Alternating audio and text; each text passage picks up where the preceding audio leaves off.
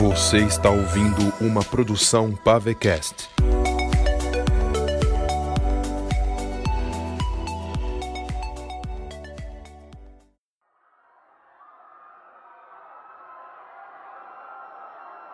Brian, Brian, vamos acordando, irmão.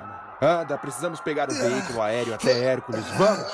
Brian abriu os olhos e se viu dentro do Porsche do pai, no banco do carona. Observou ao redor com a cabeça pesando em dor e percebeu que estava na área de registro para membros da Hércules, onde todas as pessoas do país viam para pegar uma nave de suporte e levá-los até o Atlântico, onde se encontrava uma das três grandes naves de partida longe do planeta Terra. O sol batia em seu rosto, através do vidro rachado do Porsche. John puxou para fora do carro, tentando ajudá-lo a se levantar. Sentiu sangue do lado direito de seu rosto, descendo por sua cabeça. Vamos, Brian.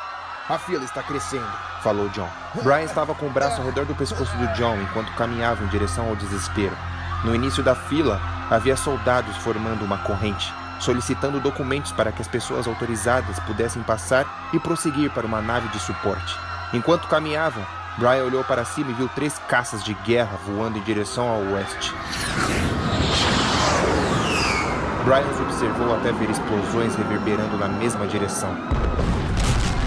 Mais naves alienígenas chegavam do espaço, destruindo completamente tudo. Os dois irmãos entraram na fila, aguardando. Espera, Brian falou, um tanto grogue por conta do ferimento. e o nosso pai? Eu tentei me aproximar de nossa casa, Brian, respondeu John. Dei meia volta com o carro quando tudo estava destruído. Lágrimas se encheram nos olhos de Brian. Ele. Ele morreu. Eu não sei, irmão. John limpou o sangue no rosto dele com as costas de sua mão. Eu não sei.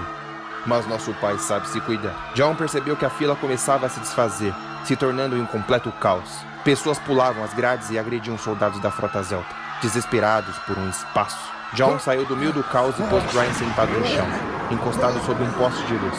Tirou um lenço do bolso e pressionou contra a cabeça dele. Espera aqui, Brian. John ordenou. Mantenha esse lenço no ferimento. Você se cortou, vai estancar o sangramento. Eu vou tentar falar com os soldados e já vim para te buscar. Vai me largar aqui? É claro que não. Eu vou voltar, eu prometo. Brian então assentiu e John voltou em direção ao caos.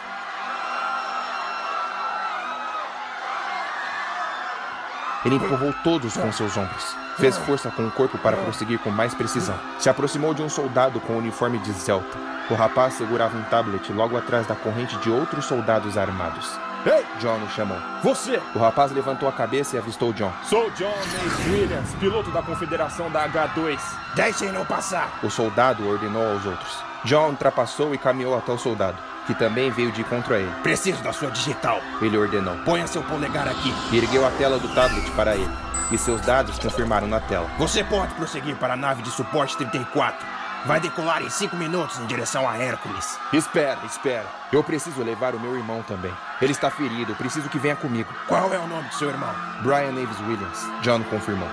O homem digitou o nome dele no dispositivo, leu os registros e balançou a cabeça negativamente. Sinto muito. O conselho não aprovou esse indivíduo a bordo de Hércules. Ele não pode ir. O quê? Está falando para que eu prossiga e o deixe aqui no planeta Terra? Como muitos ficarão, senhor. O homem respondeu. Está me pedindo para prosseguir e deixar o meu irmão para trás. Deixá-lo para morrer. Se seu irmão passasse, você e ele deixariam bilhares para trás, sem se preocupar a não ser com seus próprios narizes. John ficou calado. Se engasgou antes de responder algo. Fitou ao redor, pondo as mãos na cintura. Observou todo aquele desespero. Famílias com crianças, recém-nascidos no colo, mães implorando para ao menos levarem seus filhos, mas sendo ignoradas. Escuta, soldado. John continuou. Tente falar com o conselho. O conselho tem mais com que preocupar, senhor. E se abrissem mão pelo seu irmão, teriam que abrir mão para milhares. John fechou o punho e o atingiu no rosto com um soco. O soldado caiu no chão, derrubando o tablet. Outros soldados se aproximaram para apartar, mas John virou as costas e voltou em meio ao caos para reencontrar o seu irmão. Quando ele voltou, Brian ainda estava sentado no mesmo lugar, contra o poste de luz. John se aproximou dele e o ajudou a se levantar. Venha, vamos voltar para o carro. Mas não vamos partir? Brian perguntou. Sim, nós vamos. John mentiu. Nosso lugar já está garantido. Mas temos que esperar. Preciso fazer uma coisa primeiro. John abriu a porta do Porsche e colocou seu irmão no banco do carona. Espere aqui, Brian. Eu preciso fazer uma ligação. E fechou a porta. Brian fitou John, pegando o celular no bolso, caminhando de um lado para o outro como se estivesse perdido. Brian ligou o rádio do carro em seguida. O caos é absoluto. Mais de 3 milhões de pessoas morreram em menos de uma hora. O ataque foi súbito e nem mesmo as frotas galácticas de Zelta foram capazes de devolver os ataques no mesmo momento. Achávamos que o planeta Terra chegaria ao seu fim por conta dos desastres naturais que vêm antecedendo o fim de tudo.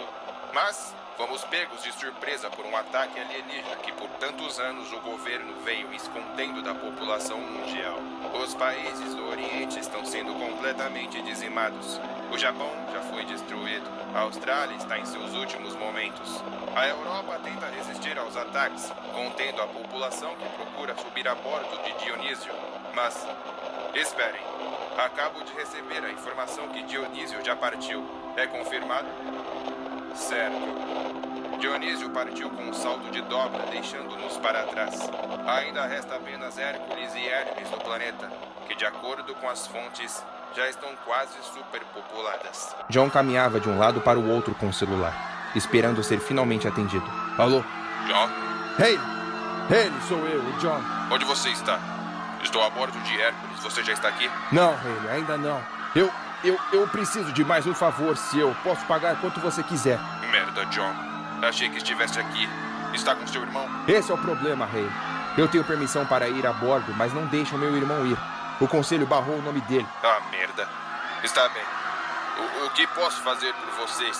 Sei que é arriscado, mas preciso que o coloque a bordo também. Preciso que acrescente o nome de Brian nos registros de autorizados. John, se eu fizer isso, vão descobrir.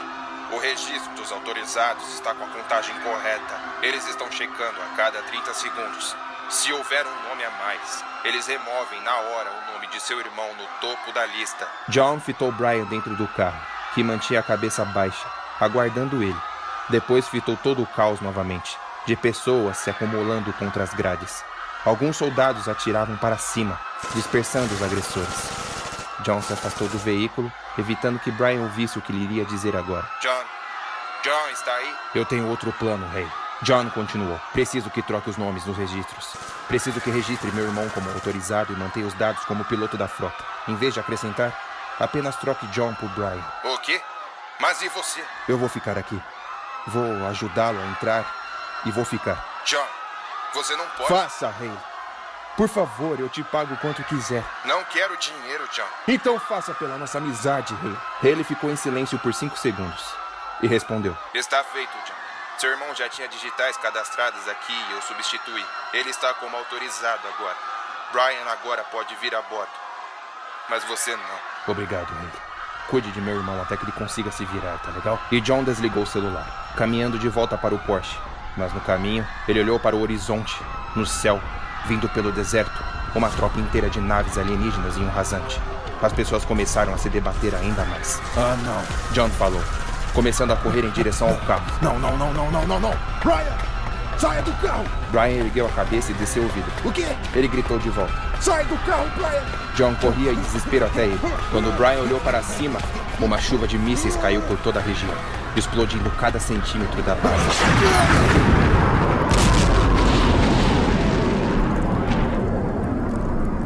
E o Porsche se tornou em uma bola de fogo. John havia voado em torno de 4 metros para trás. As naves alienígenas passaram em um rasante, desaparecendo. John se levantou, com o corpo negro de poeira e a camiseta rasgada. Tinha estilhaços de vidro em seu corpo. Ele mancou e observou o Porsche, destruído. Brian estava morto. B Brian. Brian. John ficou de joelhos. Brian, não! Não! John olhou para o céu e viu que os alienígenas davam meia volta para mais um ataque. Ele se levantou, tremendo, e deu as costas para os destroços. Ele começou a correr em direção às pessoas, que agora se encontravam metade morta e outra metade ferida. Dessa vez vieram tiros de metralhadores, atingindo indivíduos na cabeça, barriga, braços e pernas. Sangue espirrava de todos os lados. John corria em meio a todos, indo em direção a uma das naves de suporte, já que a corrente de soldados havia se dispersado pela explosão. Um soldado surgiu, tentando bloquear John, mas ele foi mais rápido, dando-lhe um golpe no pescoço e tirando o rifle de sua mão. John continuou, com a arma na mão, atirando para cima. Havia apenas uma única nave de suporte agora. As outras ao redor estavam embaixo das chamas e dos destroços. A comporta começou a fechar, mas John não parou. Ele deu mais alguns tiros para cima quando uma nave inimiga passou em rasante. Depois jogou o rifle para o lado e correu ainda mais. E ele entrou quando a porta finalmente fechou e a nave decolou. John se sentou no chão. Havia em torno de 30 pessoas junto a ele, todas abraçadas umas com as outras. Ele olhou pela janela, o chão se afastando. Todos aqueles mortos, todas aquelas pessoas implorando para que eles voltassem para ajudá-las. E a nave de suporte ligou todas as turbinas e escudos de defesa, partindo a uma grande velocidade em direção a Hércules. Brian, me perdoe.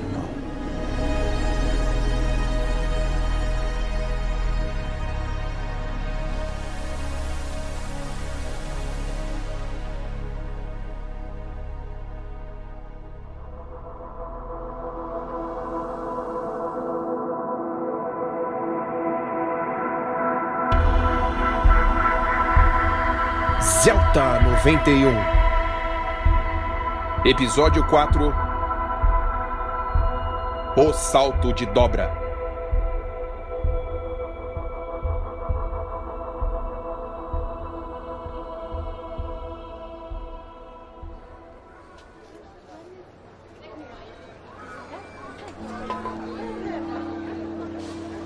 John prosseguia por um grande corredor, na entrada de Hércules caminhando lentamente ao lado das pessoas que também chegavam como os novos tripulantes.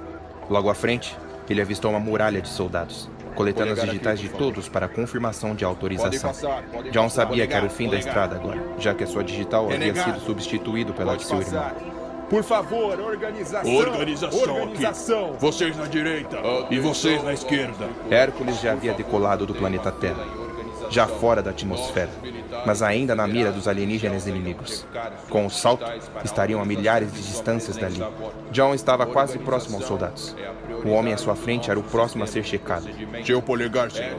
Ordenou o soldado ao rapaz. Ele pôs o dedo no tablet, dando registro negativo. Temos um renegado aqui. Indivíduo não autorizado. Militares se aglomeraram ao redor dele, com bastões elétricos e uniformes de combate. Próximo. John deu um passo à frente, sem esperanças com o peito vazio. Não se importava com mais nada. Seu polegar, senhor. John pousou o dedo no tablet, dando negativo. Renegado. Indivíduo não autorizado. Mais soldados vieram para levá-lo. John sentiu as mãos dos militares o agarrarem do braço com completa força, até machucá-lo. Esperem! Alguém gritou, e eles pararam. John viu Haley se aproximando, uniformizado, digitando algo em seu tablet. Ele se aproximava do homem que havia verificado o digital de John. Chequem novamente o digital. Senhor! O soldado falou. Ele é um renegado. Verifique novamente, soldado. Isso é uma ordem. Mas, senhor! Você sabe com quem está falando, soldado? Eu sou Haley Corian, um dos coordenadores da ala de registro da Hércules. Exijo que verifique a digital desse homem mais uma vez como forma de prevenção. Não queremos errar, não é mesmo? O soldado abaixou a cabeça e pediu para que aproximassem John novamente. John encostou o polegar no tablet, dando como autorizado. Deu certo, senhor. Ryan Navis Williams. Ele pode passar. Ótimo. Ele respondeu. Verifique sempre duas vezes, soldado. Erros são inadmissíveis. Ele pegou no ombro de John e o puxou. Ambos caminharam lado a lado, seguindo com os autorizados. O que foi aquilo lá atrás? Perguntou John, sem compreender. Eu te vi nas câmeras de entrada. Haley falou, olhando ao redor com preocupação. Se considere com sorte, Williams. Ou você estaria sendo posto em uma cápsula de volta para a Terra. Após te ver pelas câmeras de segurança, deduziu que houve com seu irmão. Eu realoquei suas digitais retirando a de Brian, mas não fui rápido o suficiente. Por isso pedi para que ele verificasse de novo. Foi quando eu consegui chegar até você. Você alterou de novo minhas digitais, mas manteve o nome do meu irmão? Mudar o seu nome é mais arriscado do que as digitais na lista de registros. Por isso, agora, seu nome é Brian Naves Williams. Isso não vai dar certo, rei. Pessoas do meu batalhão me conhecem, sabem meu nome verdadeiro. E quando perguntarem por que mudei meu nome, vão descobrir o meu crime. John. Uh, Brian. Ele se corrigiu. Ninguém do seu batalhão sobreviveu. O quê? Como assim? Brian, preste atenção. Seu nome foi alterado para o de seu irmão, mas ainda nos registros conta que você é um piloto. Por isso, preciso te colocar em criogenia e alterar mais algumas informações. Você ficará em criogenia por uns dois meses. E quando acordar, você será Brian Neves Williams, piloto da Confederação Zelta, e ninguém irá te questionar mais nada. Meu irmão, ele. Ele. Ele. Eu sei, Brian, eu sei. Se acalme. Ele o puxava em direção à ala de criogenia. Fiquei sabendo que seu pai foi a bordo de Hermes. Preciso avisá-lo o que houve com seu irmão antes que eles deem o salto de dobra. Meu pai? Ele sobreviveu. E na porta da ala de criogenia, Haley tirou uma seringa de dentro do bolso e espetou no pescoço de John. O que é isso, Haley? Você está em estado de choque. Preciso que se acalme. Dentro de dois meses você irá acordar. Vou cuidar de tudo, Brian. E John começou a sentir os efeitos da agulhada, perdendo a consciência.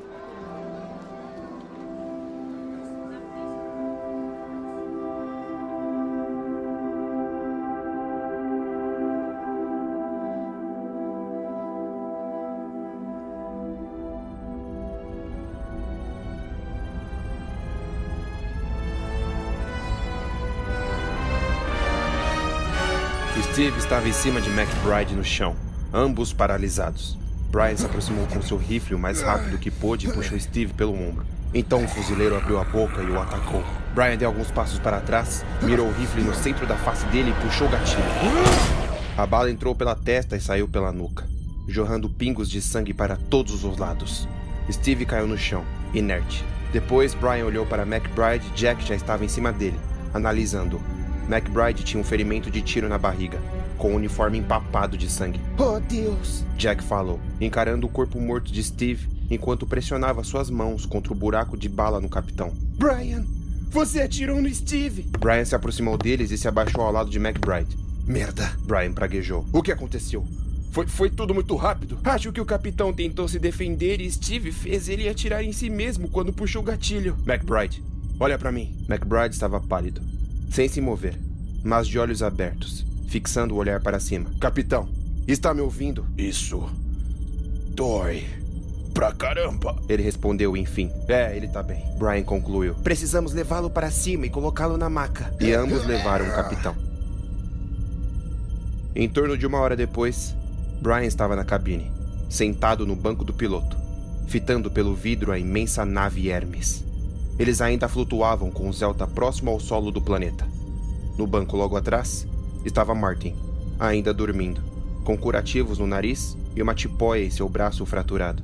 Jack surgiu vindo do quarto, com as mãos enluvadas, completamente ensanguentadas.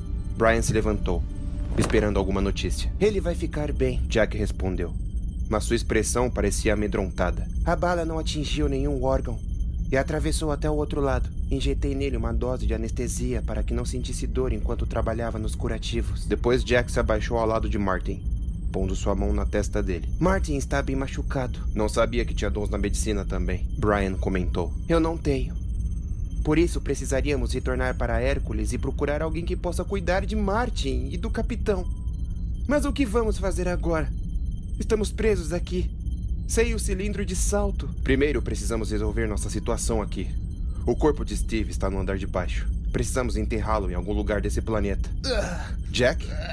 Jack, não vai desmaiar. Jack começou a cambalear ao se lembrar do corpo de Steve, com o rosto se alterando com náusea. Se você apagar, vou ser o único a ficar acordado nessa merda. Eu consigo lidar com sangue, ferimentos e qualquer outra coisa. Mas o cadáver de alguém que conheço. Isso é demais para mim. Jack se sentou, tentando se controlar. Escuta, Jack. Eu posso lidar com Steve. Sei que é difícil, mas eu avisei e McBride não quis me ouvir. Steve estava possuído por alguma coisa.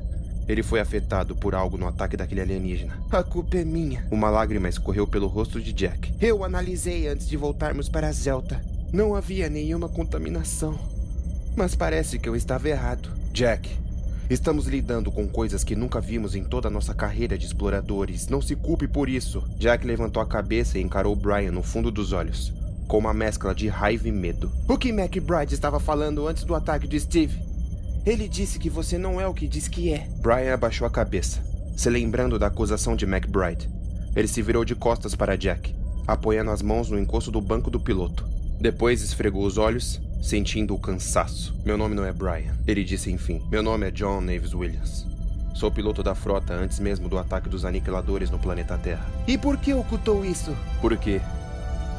Porque no dia do ataque não queriam meu irmão a bordo. Mudei nossos nomes nos registros para que ele entrasse na Hércules e eu ficasse. Mudei o nome, idade, foto de identidade.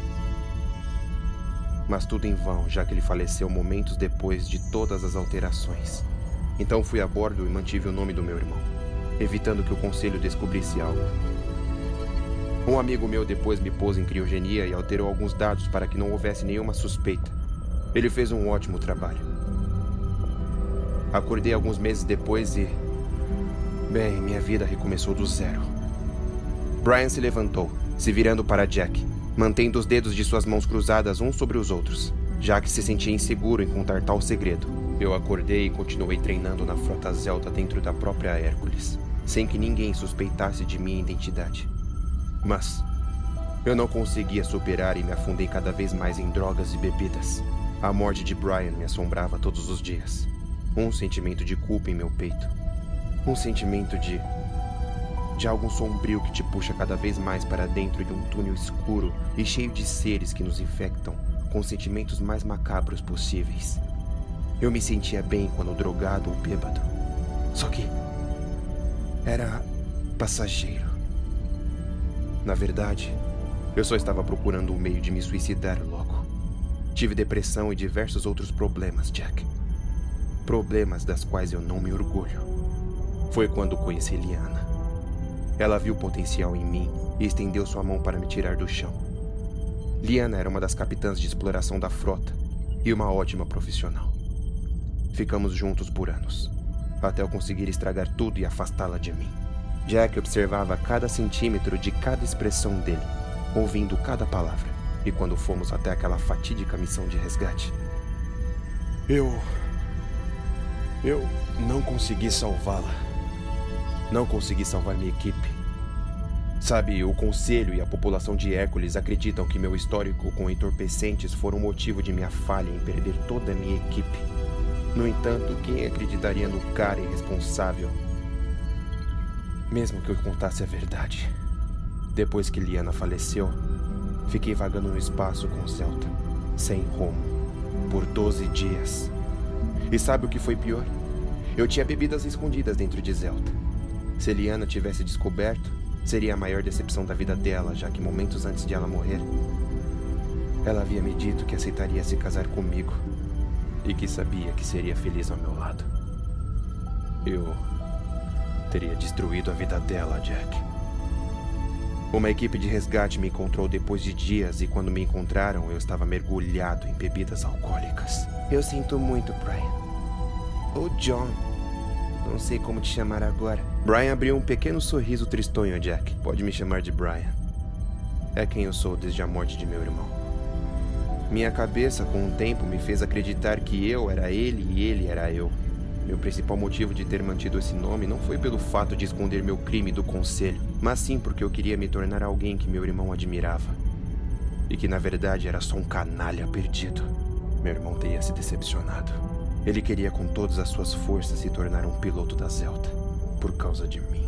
Enquanto isso, eu, o que já era o que ele desejava ser, era apenas um sujeito sem norte, fazendo algo que não me agradava só para manter as aparências que meu pai tanto clamava. Então, quando John se foi, Brian balançou a cabeça se corrigindo. Quando Brian se foi, eu comecei a amar a pilotar. Justamente pelo amor que meu irmão tinha em querer um dia poder envolver seus dedos no manche. Brian se virou para o painel da cabine de pilotagem. 91. Quanto temos de combustível? Combustível em 50%. Agora é esperar pela morte. Brian comentou. Tudo isso para um fim patético como este.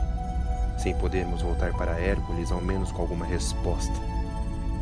Fracassei novamente. Jack, sentado de cabeça baixa, teve uma ideia de imediato, que o fez se levantar com um pulo e ter delírios de esperança. Brian se virou para ele, tentando compreendê-lo. Jack, o que, que foi? Jack saiu da cabine e seguiu pelo corredor da nave. Depois, retornou com um cilindro do tamanho de um antebraço, transparente, com um líquido laranja fluorescente, estendendo para Brian ver. Isso é um néctar que encontrei no primeiro planeta. Na verdade, a seiva de uma árvore que encontrei por lá. Eu analisei os reagentes dele quando estávamos lá mas não terminei de verificar. Tá, e o que, que tem? Esse néctar consegue ser mais potente que o líquido de plasma para o salto de energia de dobra. Jack abriu um sorriso enorme. Brian se levantou com um salto. Tá de sacanagem comigo. Uma seiva que possui energia o suficiente para viajarmos até o outro lado da galáxia? Esse é o motivo de estarmos na área de tantos aniquiladores. McBride surgiu, apoiado contra a parede, um tanto grog. Com a mão na barriga. Capitão! Jack pôs o cilindro de lado e ajudou McBride a se sentar. Devia estar deitado. Essa seiva ah, é o que os aniquiladores extraem para os saltos e viajarem pelo universo. Eu vi nos registros dos tripulantes de Hermes. Esse planeta que estamos é rico deste néctar. Só precisamos encontrar no local certo. McBride começou a fechar os olhos, cansado. McBride! McBride! Ele tá bem. Ele está forçando muito o corpo e a anestesia ainda está trabalhando no corpo dele. O biólogo se virou para Brian e perguntou: Qual é o plano agora, Brian? Isso significa então que temos uma chance para voltar a Hércules, certo? Sim, mas só isso. Ele apontou para o cilindro. Não é o suficiente. Precisamos de pelo menos mais um litro. Temos que extrair, trazer até Zelta, trabalhar com alguns reagentes e cair fora o quanto antes. O sinal do computador do painel acionou algum alerta. Brian se virou e se sentou no banco do piloto analisando o sinal. O que, que é isso, 91? Senhor, captei veículos inimigos se aproximando de nossa localização. Quantos? Três naves aniquiladoras altamente armadas. Brian empurrou o manche, descendo para o solo e pousando em meio às árvores. Brian, o que está fazendo? Precisamos fugir daqui. Eu tenho um plano. Vamos nos esconder e desligar tudo em Zelta para evitar que o inimigo localize nosso sinal. Vamos lá fora e procurar por essa árvore, extrair o néctar e trazer para dentro de Zelta. Você faz o que precisa fazer e damos um salto de dobra de volta até a Hércules. Ah, droga, entendido. Após o pouso, Brian garantiu que Martin e McBride ficassem confortáveis nos bancos. Em seguida, Brian pôs o corpo de Steve dentro de um saco sem oxigênio e o pôs sob uma árvore em um local seguro do lado de fora da nave.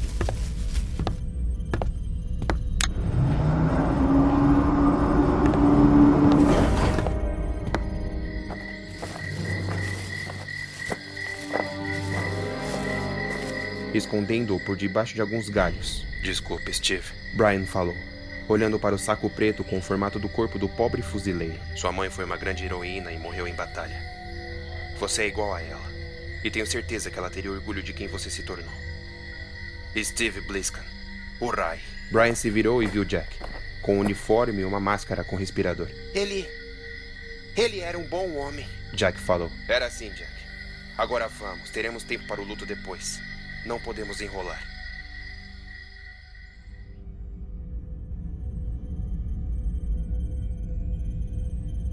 Zelta 91 estava pousado em meias árvores da selva, camuflada e bem escondida entre as sombras das árvores. E alguns minutos depois, Brian desligou a bateria geral para evitar que o inimigo os localizasse.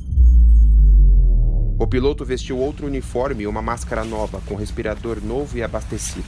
Ele se preparou com um rifle automático, um sniper pistola, uma bolsa com algumas granadas e um binóculo. Jack pegou uma maleta com alguns equipamentos necessários para a extração da seiva, também com um novo uniforme e máscara. Os dois estavam em frente à comporta de Zelta, arrumando os últimos ajustes de suas roupas e configurando alguns equipamentos antes de prosseguir. Brian analisava seu relógio no pulso, ajustando um radar e sincronizando as informações com seu armamento na tela para a amostragem da munição. Vamos a pé? questionou Jack. Sim, se formos com o anfíbio ou a resgate, os aniquiladores vão acabar com a gente. Jack concordou com um aceno de cabeça, mas discordou em sua expressão medrosa.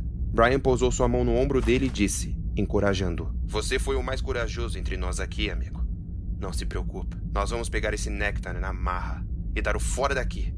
E vamos salvar nossos amigos. Vamos resolver isso pelo Steve. Pelo Steve, repetiu Jack. Não importa o que aconteça.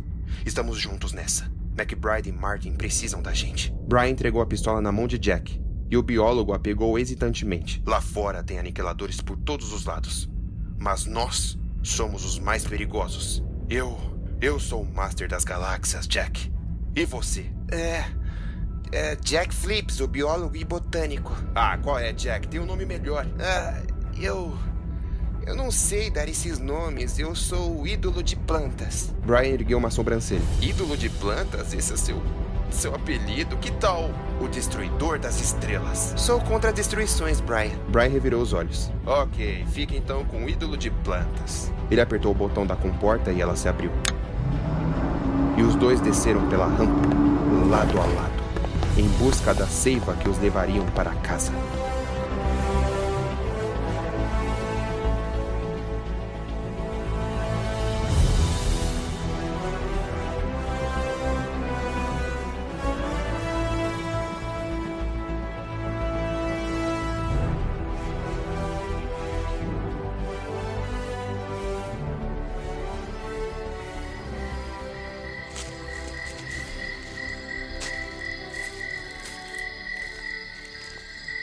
Brian foi à frente, com o rifle apontado e o dedo ao lado do gatilho. Eles seguiam em meio às árvores, atentos por todos os lados. O mini radar no relógio de pulso de Brian acusava silenciosamente elementos se movimentando a quilômetros ao redor. Jack o seguia, um tanto abaixado, com sua maleta na mão. Brian fez um sinal para ele, erguendo o punho fechado. Jack parou e ficou logo atrás. Brian fitou o caminho à frente e percebeu uma estranha movimentação na vegetação. Talvez sejam apenas pequenos animais. Brian sussurrou para si mesmo. Mas não acho que devemos prosseguir por ali. Por de cima das árvores, acima das folhas, duas naves passaram. Brian empurrou Jack contra um tronco de árvore para que ambos ficassem bem escondidos. Acha que conseguem nos avistar por debaixo das árvores? É difícil, mas não impossível. Vamos prosseguir por ali. E Brian seguiu. A vegetação ficava cada vez mais densa. Algumas plantas se fechavam quando eles se aproximavam, e pequenos animais corriam para dentro de tocas. Estamos a dois quilômetros de Zelta, comentou Brian. Você comentou que quanto mais densa a vegetação, mais fácil encontrar a árvore que estamos procurando? Sim, respondeu o biólogo. Só espero sermos os primeiros a chegar no local. E espero encontrarmos essa árvore o quanto antes. Ok. Vamos seguir para o leste. A vegetação ali parece mais densa. Venha, Jack. Brian deu oito passos em frente até sentir o relevo do terreno mudar. Caramba. Ele parou e observou. Viu que estava dentro de uma grande pegada afundada sob uma lama empoçada. Oh, merda! O que foi? O que é isso? Uma pegada? É, Jack, é uma pegada. Essa coisa deve ter uns oito metros, mas não consigo distinguir que espécie de animal é. Não é um animal, Jack. É a pegada de um mecha. Um mecha? O que, que é um mecha? É um robô de guerra. Os aniquiladores estão com robôs de guerra pela floresta. Um robô de guerra? Droga, Brian, vamos voltar para Zelta. Se controla, Jack. Não podemos voltar para Zelta sem a seva da árvore. Se ligarmos a nave sem um salto de dobra pronto para ser utilizado, os aniquiladores irão nos cercar e acabar conosco. Eles têm robôs gigantes, Brian! Os mechas são robôs controlados por uma cabine. Tudo o que temos que fazer, caso um deles cruze o nosso caminho, é tirá-los da cabine e matá-los. E é tão simples assim? Brian se engasgou antes de responder. É, um, eu não esperava que você fosse perguntar isso. De repente, um grande mecha surgiu a alguns passos à frente.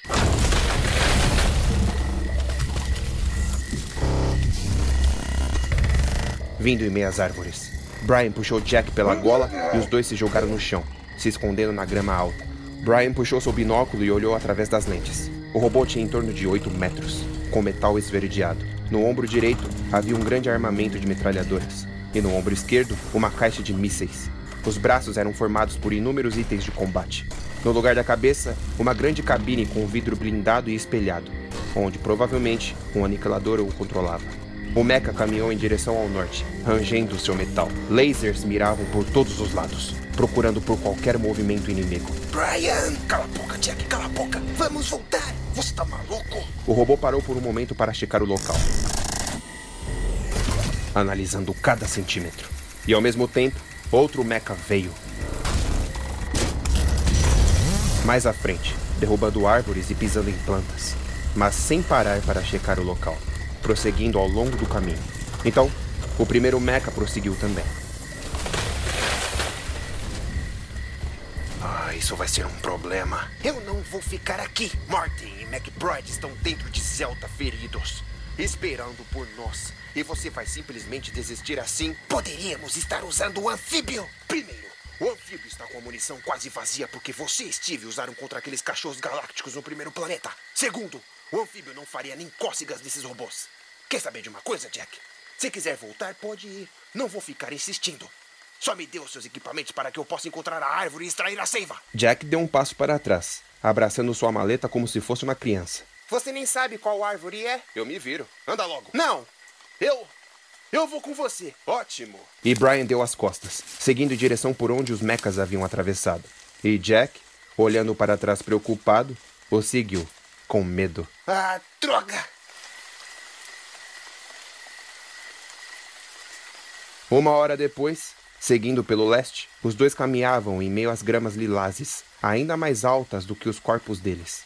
Brian se direcionava pelo radar em seu pulso. Vamos logo, Jack. Jack estava ofegante com os pés e as pernas doloridas. Não estou acostumado a fazer trilhas longas. Poupe fôlego e evite que acabe o oxigênio do seu cilindro. Não estou a fim de carregar seu corpo por aí. Ali! Jack o interrompeu. Ali, Brian. A árvore! Brian se virou para onde ele apontava e ele viu uma grande árvore de galhos retorcidos que se estendiam ainda mais alto em comparação às outras árvores ao redor. Jack correu em frente, empolgado. Brian abriu um sorriso e o seguiu logo atrás.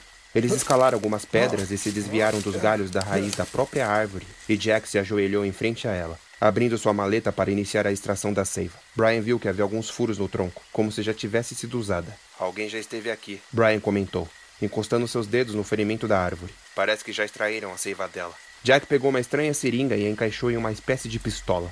Injetou a agulha e extraiu um tanto do líquido. Ainda tem! E ele falou, tirando o cilindro e preparando equipamentos maiores. Quanto tempo até extrair tudo? Uns 10 minutos no máximo. Vou checar o local. Faça o que tem que fazer e não pare em hipótese alguma. Eu não vou parar, confirmou o biólogo. Brian saltou por de cima da grande raiz e deu alguns passos em direção ao oeste. Checou algumas informações em seu relógio no pulso. Ele verificou o radar e parecia estar acusando algo, mas não conseguia compreender, pois o que acusava havia surgido repentinamente na tela e estava logo ao seu lado.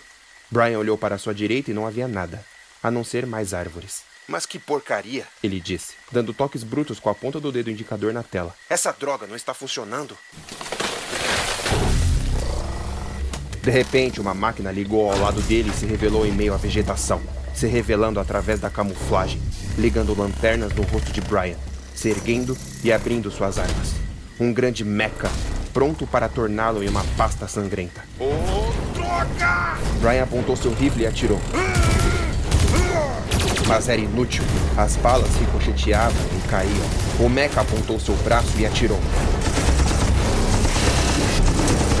Brian se virou e correu. Se jogou no chão e deslizou-se até uma pedra cheia de musgos para se defender. Ele tirou de sua mochila uma granada, a preparou e a jogou quando o Mecha parou de atirar. A granada quicou na cabine e explodiu. O robô não sentiu nada e continuou caminhando até a pedra. Brian voltou a se levantar e a correr, na direção oposta de onde Jack estava, procurando distrair o inimigo. O piloto entrou em meia densa vegetação para evitar ser localizado, mas o mecha abriu fogo para todos os lados com seus dois braços.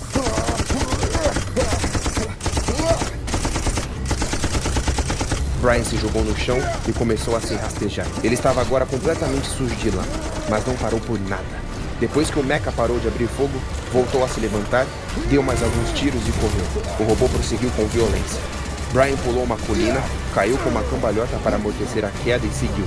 No meio do caminho, tirava da mochila mais bombas e as colocava no chão, ativando minas de proximidade. Brian deu vários passos quando o mecha se aproximou. As bombas explodiram no pé do gigante de aço e a máquina continuou intacta. Pensa, Brian. Pensa! Ele virou para a direita, ainda correndo, ofegante, acabando com o oxigênio de seu cilindro. O Mecha o seguiu, abrindo a caixa de mísseis para disparar. Ah, isso é exagero demais! Brian viu um lago à frente e correu para pular nele, mesmo sem saber o que havia na água. E quando ele pulou no lago, os mísseis dispararam e explodiram tudo. Brian mergulhou, batendo braços e pernas, com total velocidade. Sua máscara evitava que a água entrasse. Nade! Mais rápido! Brian! Vamos! Pedaços de troncos e pedras caíram ao redor dele, mas ele não parou. Voltou para a superfície, olhou para trás e viu o robô pisando no lago, esticando o braço para pegá-lo. Brian subiu pela superfície, pulando, tirando duas granadas e as jogando na cabine. Elas explodiram e tudo pareceu igual, apenas atrasando o mecha. Jack havia escutado sons de tiros e explosões de onde estava. Sabia que era Brian, mas ele não parou a extração. Ele tremia como um louco, mas puxava com força a seiva até o cilindro, e o líquido fluorescente vinha cada vez mais. Vamos, vamos, vamos, vamos! Jack conseguiu extrair até a última gota. No entanto, ele teve uma ideia enquanto fechava o cilindro. Pegou mais um cilindro, injetou ainda mais a agulha no tronco e extraiu mais seiva. O biólogo rangia os dentes e suava por detrás da máscara. Dessa vez, no segundo cilindro, ele encheu até a metade, fechou-o com uma tampa, depois fechou a maleta e correu com tudo por debaixo dos braços em direção onde Brian estava em apuros. Jack viu todo o rastro de destruição e seguiu até encontrar o piloto. Brian desviava para a direita e para a esquerda de todas as árvores e pedras. O mecha começava a alcançá-lo. Ele se virou, ficou sob um joelho e atirou com um rifle. Não adiantava em nada, pois o robô Parou, estendeu os braços e atirou.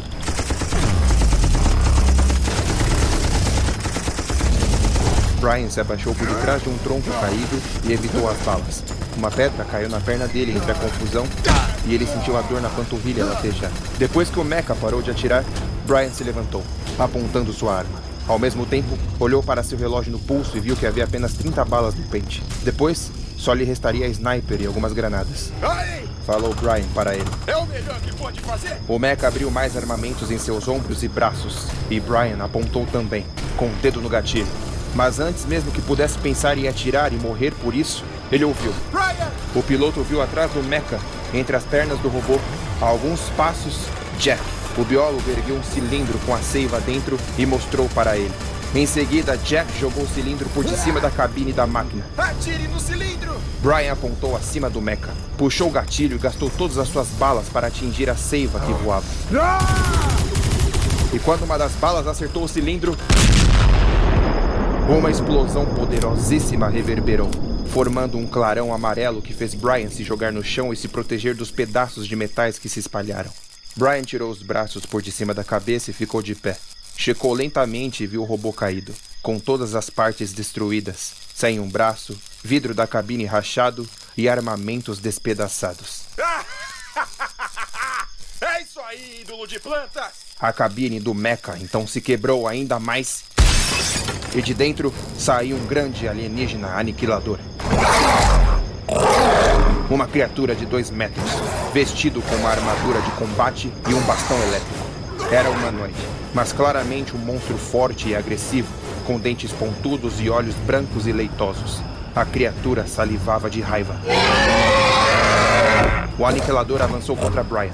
O piloto atirou com o rifle com as cinco balas restantes. Nada aconteceu e o monstro o atingiu com o cabo da lança no peito. Brian rolou para trás com uma cambalhota e se levantou de imediato, ignorando a dor. Sacou o sniper e atirou sem mirar. As balas penetraram a armadura do monstro, atrasando, mas ainda avançando.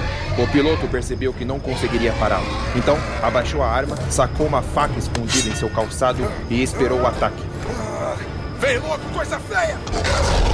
O aniquilador se aproximou, ergueu o bastão elétrico e Brian atingiu a ponta da faca em uma brecha no pescoço da armadura do monstro. A criatura sentiu a dor quando o sangue vazou pelo braço de Brian, mas não parou. Ele pegou no braço do piloto e o fez tirar a faca.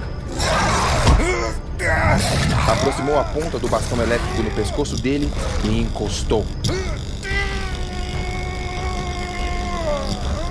Brian sentiu a corrente elétrica passar por todo o seu corpo e todas as suas juntas se fecharam, quase levando-o para a morte. Um tiro de pistola atingiu o elmo da armadura do monstro, arrebentando o visor dele. O aniquilador soltou Brian e o piloto caiu no chão, tentando se recuperar do choque no corpo. O alienígena se virou e viu Jack atirando com a pistola que Brian havia lhe dado.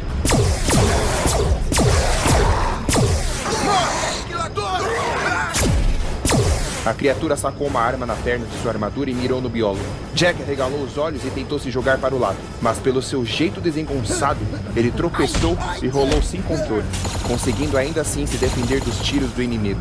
Brian, com o corpo mole e sentindo o coração em completa velocidade, se levantou mancando, pegando sua faca no chão. Se virou para o alienígena que tentava atingir Jack e atingiu a faca em uma abertura da armadura na costela do monstro. Depois retirou a lâmina e afundou de novo no mesmo local. A criatura se virou, tentando atingi-lo com o braço, mas Brian se desviou quando abaixou. O aniquilador apontou sua arma no piloto e. deixou cair quando Jack saiu de sua cobertura e o atingiu atrás do elmo. Mas o bastão elétrico ainda estava na mão do inimigo. Jack! Gritou Brian, enquanto o monstro caminhava na direção dele. Tire o elmo da cabeça dele! Jack pulou por de cima da cobertura, voltou a cair de cara no chão de forma desastrosa. Se levantou e correu, pulando nos ombros do aniquilador como uma criança, fazendo força para tirar o elmo dele. O alienígena se debateu para tirá-lo de cima dele, girou o bastão elétrico e atingiu Jack no braço. O biólogo sentiu o choque e a dor e caiu, mas puxando o elmo junto a ele sem querer. Então a cabeça do inimigo estava exposta, revelando milhares de pequenos chifres. Brian mirou o sniper na testa do monstro e apertou o gatilho. e a cabeça do aniquilador se abriu, explodindo o cérebro por de cima de Jack. Eu vou vomitar! Jack passou mal. Brian caiu de joelhos, tentando recuperar o fôlego. Ninguém mexe com a tripulação de Zelta 91! Ele gritou. De repente.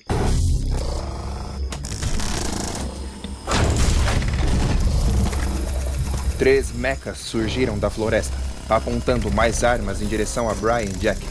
Jack se levantou, com as mãos para cima, segurando o cilindro com a seiva em uma delas. Ah, droga! Falou Brian. Foi bom trabalhar com você, Jack. E ele também ergueu as mãos, rendido. Mísseis atingiram os mechas, explodindo-os e os derrubando. Os robôs perderam o equilíbrio, rodando pela vegetação. Brian e Jack puseram seus braços em frente aos rostos para se protegerem. E viram Zelta 91 descendo com seus escudos de defesa e armamentos abertos. Isso aí! Jack saltou de alegria. Subam logo a bordo! Falou McBride pelo comunicador, descendo Zelta próximo ao solo e abrindo a comporta traseira para que eles subissem. Quem é o engraçadinho que está pilotando a minha nave? Brian questionou irritado, mas subindo a bordo. McBride controlava o manche enquanto Jack e Brian subiam em Zelta. Os três mechas começavam a se levantar e se preparar para rebater o ataque. Mas antes de qualquer reação, McBride empurrou o manche e Zelta prosseguiu em um rasante. No andar de baixo, com a comporta ainda aberta, o rasante de Zelta fez Jack quase cair da nave, sendo levado pelo vento. Mas Brian o puxou pelo pulso. Aguenta aí, Jack! Jack estava com o coração na boca, quase chorando no chão, quando Brian, enfim, o trouxe para dentro, fechando a comporta. Falei que íamos conseguir, falei? O piloto disse, apontando para o cilindro na mão de Jack. A nave balançou quando eles sentiram o estrondo de uma explosão do lado de fora. Brian foi ao chão e caiu nos pés de Jack, que ainda estava deitado no chão, rolando de um lado para o outro. Mas que merda! O que foi isso, capitão? Os mechas acertaram um míssil em uma das turbinas enquanto eu subia com Zelta para fora da atmosfera. Brian se levantou, passou em meio ao anfíbio e resgate, subiu pela escada atravessando a escotilha até o andar de cima. Lá estava McBride, em frente ao manche, subindo para o espaço. E no banco logo atrás estava Martin, já acordado, se segurando, com os cintos bem apertados. Brian se colocou ao lado de McBride e disse: Jack conseguiu extrair a seiva para o salto e. Oh, meu Deus! Brian se interrompeu quando viu no radar de Zelta e na cabine à frente deles uma tropa inteira de naves aniquiladoras, voando no mesmo ritmo, querendo escoltá-los. Pronto para abrir fogo contra Zelta 91. 91! Quantos inimigos ao nosso redor? Questionou McBride, rangendo os dentes. Estou identificando em torno de 28 naves aniquiladoras, capitão. Martin, desça até a ala dos motores, encaixe o cilindro e vamos saltar. Senhor, não sabemos se vai dar certo. E se explodirmos? De uma forma ou de outra estaremos mortos. Brian, ajude ele. Brian ajudou Martin a se levantar e equilibrá-lo, já que ele estava com uma tipóia. Jack entregou o cilindro a Brian Aqui! e se sentou ao lado do capitão. Martin e Brian chegaram no andar de baixo e o engenheiro arregalou os olhos quando viu o espaço vazio para o encaixe do cilindro de salto completamente destruído. Oh, não! Falou Martin. O tiro do mecha atingiu a cápsula de encaixe. Não tem como encaixar mais o cilindro. Ah, merda! Saindo da atmosfera. Zelta 91 agora estava em meio à galáxia, com inimigos por todos os lados. Outra explosão reverberou do lado de fora, atingindo-os. Martin e Brian caíram no chão. Encaixe logo o cilindro para cairmos fora daqui. Ordenou McBride no comunicador de Brian. Já era, McBride. A cápsula foi destruída. Não tem mais o que fazer. Ah, merda! Vou abrir fogo contra eles ou seremos mortos. Brian fitou ao redor e pousou seu olhar na resgate. Martin, é possível encaixar o cilindro de salto na resgate? A resgate é uma nave de suporte para direções curtas e... É possível ou não? Com uma gambiarra, talvez. Eu posso tentar. Então faça. Vamos saltar com a resgate. Mas só cabem três pessoas na resgate. Faça agora, Gregory! Martin correu em direção ao resgate, segurando o cilindro de forma desajeitada. Brian sentiu Zelta se balançar mais uma vez e ele se segurou sob uma barra. Mas com um forte balanço, algo caiu em sua cabeça com peso. O piloto foi ao chão, inconsciente.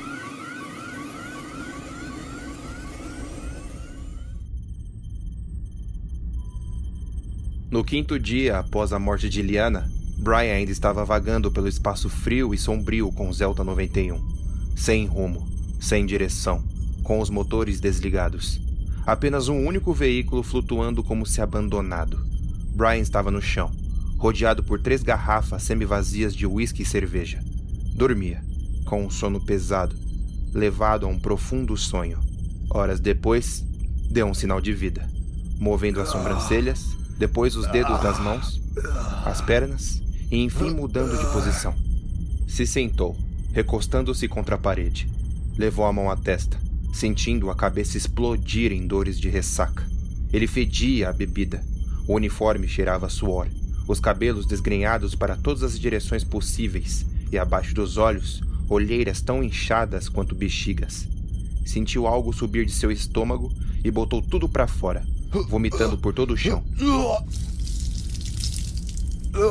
Devo reportar a equipe de resgate, senhor. Bosta nenhuma.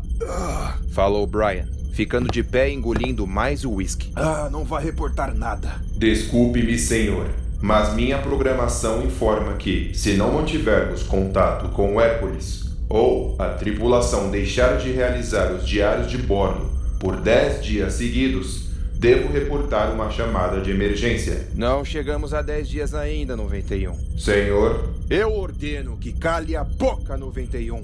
Senhor Williams, sou uma inteligência artificial instalada na rede de conexão de Zelta 91, com o principal intuito de instruir e auxiliar nas funções de cada integrante a bordo da R. Brian revirava os olhos.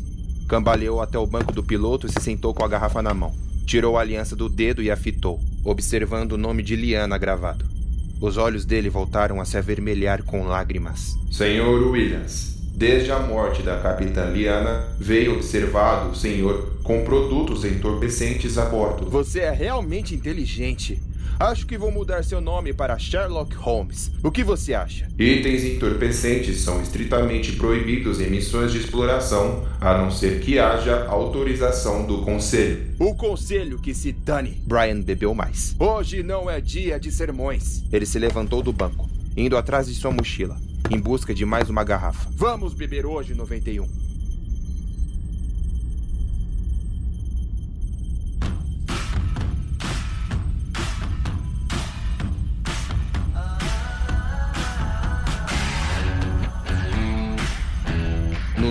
Dia, Brian estava completamente fora de si após beber até o último gole de uísque. Não havia comido nada nos dias em que vagava pela galáxia, a não ser um pacote de amendoim. Ele começava a sentir as costelas se revelarem em sua pele por conta da magreza. Um brinde a você, 91. Meu melhor amigo. Senhor, devo reportar a equipe de resgate? Ah! Enfim, esse resgate no meio do seu.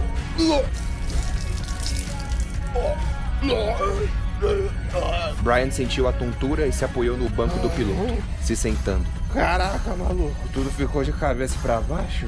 Não devia procurar sossego dessa maneira. Brian olhou para o banco logo atrás dele e viu seu irmão, com os estilhaços pelo rosto penetrando profundamente sua pele até o sangue escorrer. Você precisa ser forte. Forte? pra quê, John? Eu não preciso de mais nada. Sua cabeça está em um turbilhão. Está tão profunda em sua escuridão pessoal que nem sabe mais quem sou eu. Não sou você, John. Eu sou Brian. Não. Não, irmão. Eu sou Brian agora. Eu sou o que você queria ser, o melhor piloto. E de repente, o irmão dele desapareceu. Brian virou o banco para frente, fitando o espaço frio e as constelações que formavam cores tão vivas como pinturas de um quadro, de tons vermelhos, azuis, verdes e lilazes. Que lindo, cara.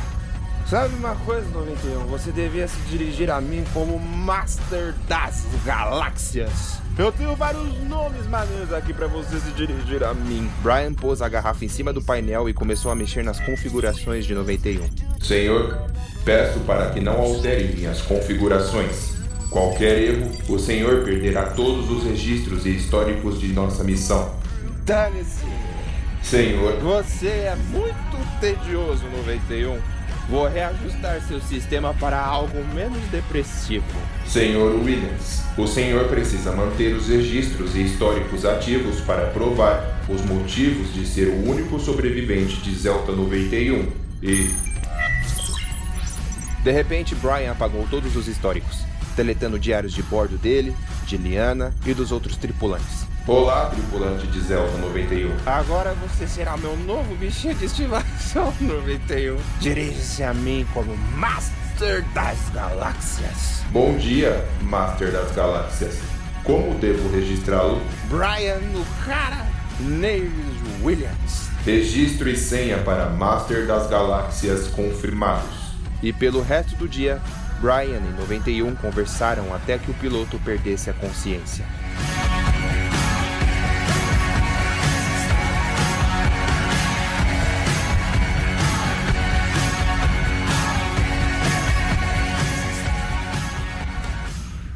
No décimo segundo dia, Brian estava tão fraco que mal conseguia abrir os olhos. Estava largado no chão, em meio a tantas sujeiras. E subitamente, a porta principal de Zelta se abriu. E no recinto entraram três indivíduos, com uniformes e máscaras, cada um segurando um rifle automático, apontando suas lanternas. Era uma nave de resgate que havia acoplado a Zelta, para resgatar quem quer que estivesse a bordo. Um dos homens se agachou ao lado de Brian e o piloto tentou abrir os olhos. Esse aqui é Brian Williams, o piloto. O homem comentou aos outros: Brian, consegue me ouvir? Ele está bêbado. Olha quantas garrafas ele encheu a cara. Brian, onde estão os tripulantes e os resgatados? Brian, consegue me ouvir? Eles. Não. Não. Foi tudo que Brian conseguiu falar. Precisamos levá-lo. Vamos engatar o Zelta 91 a Zelta 77 e retornar para Hércules. Ficou maluco? Esse cara bebeu todas. Só Deus sabe o que ele fez. Não vamos deixá-lo aqui, Samantha. Por mais que essa seja a situação dele. Esse canalha deve ter matado toda a tripulação por ter bebido tanto. Samantha O'Donnell. O homem se levantou apontando o dedo na cara dela. Se continuar, minhas ameaças em colocá-la em criogenia irão se concretizar e Samantha O'Donnell se calou. Havia outro indivíduo próximo ao painel da cabine de pilotagem, procurando registros. Ô, capitão! O homem chamou aquele que estava ao lado de Brian. Não tem nenhum registro anterior aqui. Parece que apagaram tudo. O quê? Como assim? Computador de bordo, identifique-se. 91. O mais rápido do universo ao seu dispor. Que que isso? Que tipo de apresentação é essa? 91, onde estão os registros dessa nave? O Master das Galáxias apagou todas as informações acidentalmente por conta de seu desequilíbrio com entorpecentes. Samantha! O homem se virou para a mulher. Algeme Brian e leve-o a bordo de nossa nave. Ele tem muito o que explicar para o conselho. E Brian, ouvindo tudo, tentou se mover, mas não conseguiu. Sentiu o peso nos ombros mantê-lo completamente imóvel. Sentiu a garota envolver os pulsos dele com algemas e Brian voltou a apagar.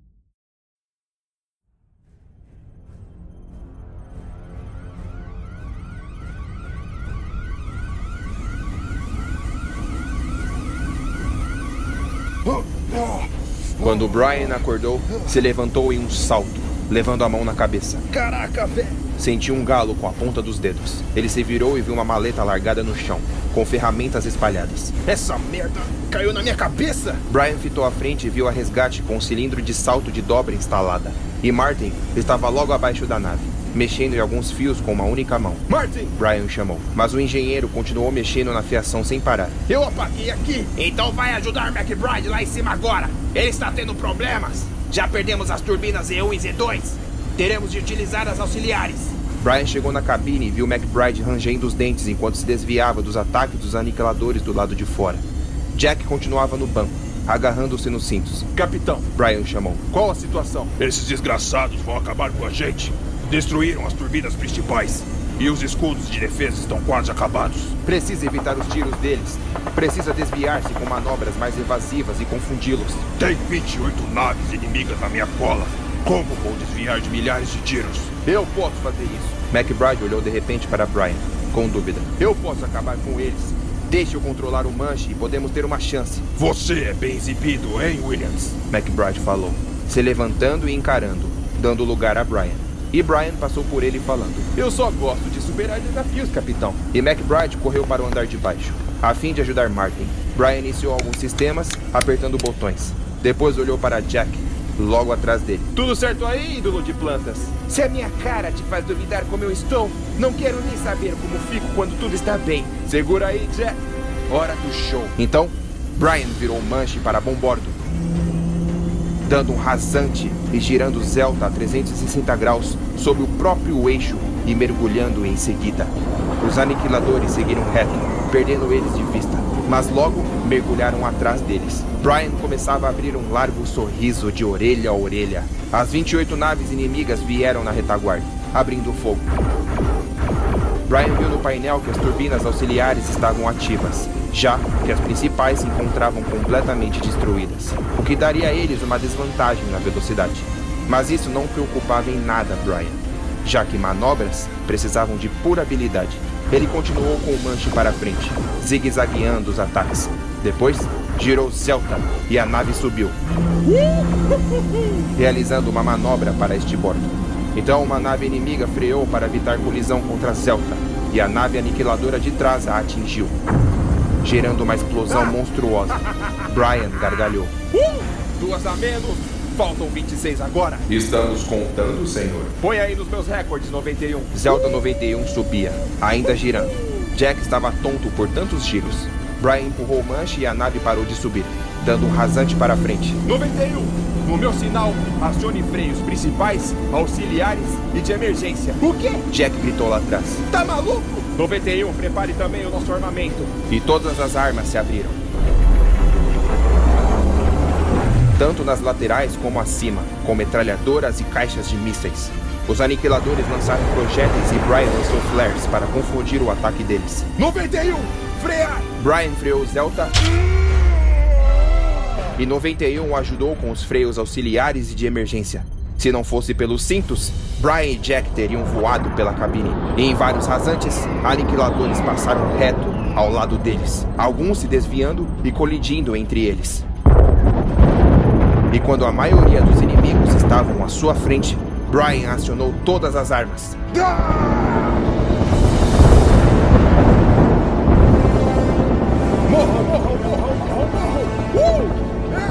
Brian explodiu a maioria quando os escudos de defesas deles foram destruídos pelas colisões e em seguida os projéteis de Zelta 91 os acertavam. Brian percebeu que os aniquiladores começavam a se reajustar e mergulhou Celta para baixo. Esses aniquiladores não possuem o nível Brian de pilotagem. Jack tremia ao mesmo tempo que ficava feliz em ouvir o Brian se exibir. Pra que frear tão bruscamente, Williams? Gritou McBride pelo comunicador. Eu voei 3 metros aqui embaixo. Ninguém mandou contratar Brian no cara Navis Williams, capitão. Senhor Master das Galáxias, temos 12 naves inimigas em nossa retaguarda. Está contando, meu amigo? Vamos bater seu recorde. Brian girou Celta a bombordo. E no mesmo exato momento, com uma manobra perigosa, girando a este bordo em uma curva fechada, os aniquiladores se perderam e seguiram em frente. Você é maluco, Brian? Jack estava com os cabelos espetados quando Brian olhou para ele. Mas devo admitir que sabe o que está fazendo. Capitão, Martin conseguiu ativar o cilindro de salto na resgate? Estamos terminando, Brian. Já teríamos terminado se não pilotasse como um retardado. Brian fez uma curva aberta em meio à galáxia, quando os aniquiladores começavam a se aproximar após serem despistados. Eles estão voltando, Brian. É, eu sei. Eu tô pensando em um plano, relaxa. 91, velocidade máxima nas turbinas auxiliares. Senhor, devo reportar que há apenas 20% de combustível. Zelta continuou em frente, a quilômetros de distância dos aniquiladores. Estamos bem de munição? 30% de munição geral. Ótimo. Mantenha no piloto automático agora, até eu voltar. Brian se levantou do banco. O que está fazendo, Brian? Levanta, Jack. Jack tirou os cintos e seguiu Brian para o andar de baixo. Quando eles desceram, Martin se levantava do chão após terminar seu serviço com os fios que se interligavam com o cilindro de salto encaixado no veículo. Eu consegui, falou Martin. Só não sei se o salto irá nos matar ou nos tirar daqui. Afinal, essa seiva é muito poderosa. Pode causar uma explosão. Por que não está pilotando lá em cima? Questionou McBride. Eu dei alguns minutos de vantagem para nós contra os aniquiladores. Brian respondeu, olhando para os três. Está na hora de decolar com a resgate. coloquem as coordenadas até Hércules e caiam fora daqui. Eu dou cobertura. Brian se virou de costas, indo em direção à escada para o andar de cima. O quê? Espera! Jack o chamou e Brian se virou para eles. Como assim caiam fora? E como assim você nos dá cobertura? Só cabem três pessoas na resgate. Você, McBride e Martin. McBride se engasgou. Vai ficar para trás? Está tudo bem, estarei aqui com 91. Agora vão. Os aniquiladores virão e eu vou para cima deles. Não podemos ir embora sem você. Jack insistiu. Isso é desumano. Qual é, Jack? Eu tô bem, vai logo, não curto despedidas. Garoto! McBride deu um passo em direção a ele. Não pode fazer isso. Capitão, eu tô na boa. Jack tem família e muito para orgulhar a galera de Hércules com as pesquisas dele. Martin é pai de família e você? Ah, sei lá, deve ser um velho rabugento, mas alguém deve te amar. Então caia fora da minha nave e voltem para Hércules. Você vai morrer se ficar aqui. São aniquiladores. Eu lido com isso. Agora entrem na resgate. Não. Você irá. Vocês três irão. Eu, como capitão, vou permanecer aqui. Eu não dei opções, capitão. Isso é uma ordem, piloto. Você vai partir com o restante. Brian balançou a cabeça negativamente. Não é um pedido. Não. Não, eu não posso deixar. Eu posso ficar. Jack falou. Não tem problema. Isso está fora de questão. Martin disse. Eu posso lidar com esses aniquiladores. Vocês não me ouviram? McBride falou. Eu sou o capitão. Minha função aqui é garantir a segurança de todos. Brian então sacou uma pistola de seu cinto e apontou em Jack e Martin. McBride se virou para ele, arregalando os olhos surpreso. Sua tripulação agora está em perigo, McBride, o piloto disse. Então caiam fora daqui ou eles irão se machucar. Sua função é mantê-los seguros. Brian. Por favor, não temos tempo. Brian então abaixou a arma. Vão logo! Eu não tenho mais nada. Eu já perdi tudo. Quero pelo menos ter a honra de fazer algo que vale a pena em minha vida. Algo glorioso no final de minha vida. Vou morrer por honra. Agora vão! Brian se virou de costas, em direção às escadas. Depois, olhou uma última vez para eles e viu que McBride o encarava, com medo e segurança. Você é um garoto imprevisível, Williams. McBride disse. Superou minhas expectativas, garoto. Sabe qual é a melhor coisa quando te subestimam? Você superá-los. E Brian piscou para ele. Se virou e subiu, fechando a escotilha. Vamos, falou Jack, entrando na resgate hesitantemente. E Martin e McBride entraram, fechando a comporta. Brian se sentou em frente ao manche, virando o Zelda em direção às 12 naves de aniquiladores restantes, que se aproximavam com seus canhões abertos, alinhados, prontos para abrir fogo. 91! Brian chamou. Hora de ativar funções festa de arromba. Vamos celebrar juntos, senhor? Sim.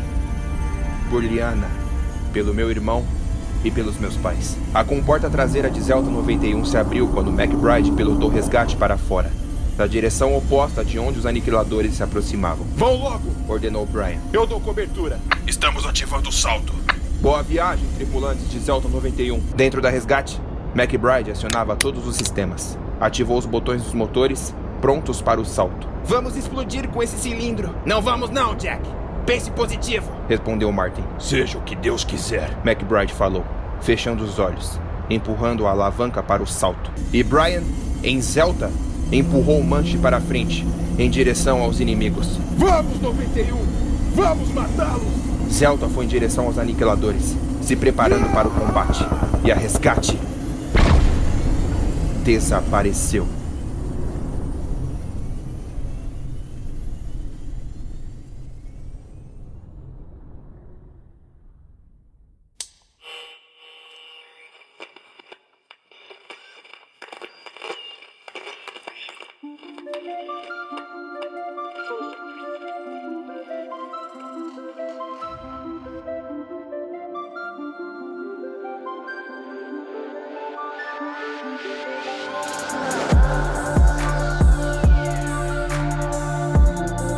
Escrito e dirigido por Lucas Soares. Produção Isabela Armani. Trilha sonora dos créditos finais Matheus Herbst. Elenco Agatha Soares, Isabela Armani, Israel Caires, Lucas Soares. O Pavecast agradece a sua audiência. E em breve, a série Zelta 91 voltará para uma segunda temporada.